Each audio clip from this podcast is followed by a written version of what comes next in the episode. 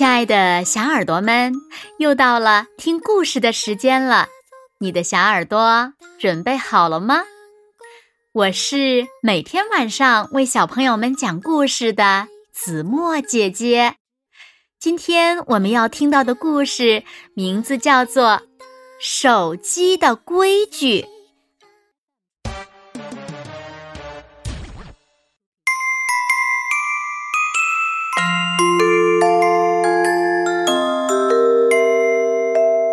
小朋友们，家有家规，校有校规，玩手机也有玩手机的规矩。如果不遵守，我很可能会长时间受到电磁辐射，身体受到伤害，变得暴躁，像只乱发脾气的小野兽，遇到各种潜在的麻烦和危险。没有时间做其他事情，变成大邋遢，成为近视眼儿，什么也看不清，懒得动脑筋，变成哦，木鱼脑袋。我不能长时间玩手机，那样我就没工夫长身体啦。无论如何，我都不能忽略做运动。玩一会儿手机，我必须起来活动一下，不然我的脖子哦会向我提出严重的抗议。我不能一边走路一边玩手机，否则认错老爸这样的事情很有可能发生哦。光顾着玩手机，我就没有心思做其他事情了，包括。喂喂，我的小花猫！我必须主动做眼保健操。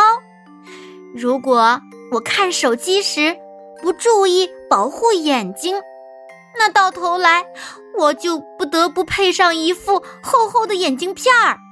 哦，比平底儿还要厚。哦，那实在是太可怕了！不要不要嘛！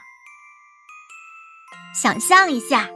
和亲人聚会时，如果我们都抱着手机，那气氛会变得多么尴尬！那样温暖的家庭聚会就会变成一场冷冰冰的手机聚会了呀。和爸爸妈妈在一起时，我不能一个人埋头玩手机，因为这样对他们太不尊重了。同样的。和我在一起时，爸爸妈妈也不应该玩手机。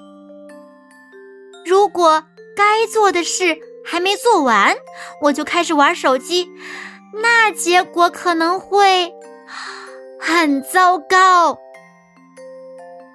绝对不能一边做家务一边玩手机，除非我想把卫生间变成游泳池。一边吃饭一边玩手机的行为也是不对的，因为只有专心才有助于食物的消化。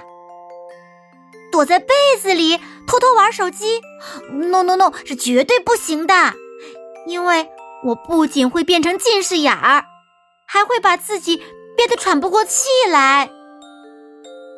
我不能随时随地都想着玩手机。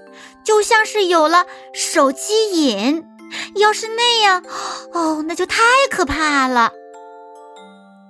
我必须学会合理安排自己的时间，看书、做运动、画画、交朋友。如果我的生活只有手机，那我一定是个可怜的小孤单。如果我答应妈妈只玩。个小时手机，那我就不能说话不算数，更不能耍什么小聪明。我必须学会放下手机，走出家门，到大自然中去，否则我就会变得很无知，到处闹笑话。要知道，手机并不代表全世界呀。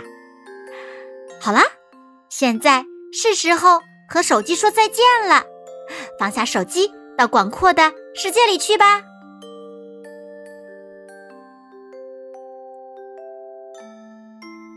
好啦亲爱的小耳朵们今天的故事呀子墨已经为大家讲到这里了。那小朋友们为什么不能长时间玩手机呢？长时间玩手机的坏处都有什么呢？快快留言和大家一起来分享吧。好啦，那今天就到这里喽。明天晚上八点，子墨依然会在这里。用一个好听的故事等你回来哦，你一定会回来的，对吗？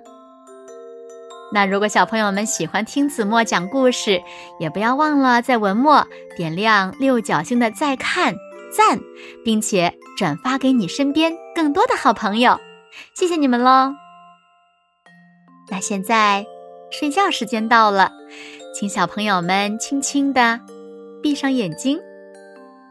一起进入甜蜜的梦乡啦！完喽，好梦。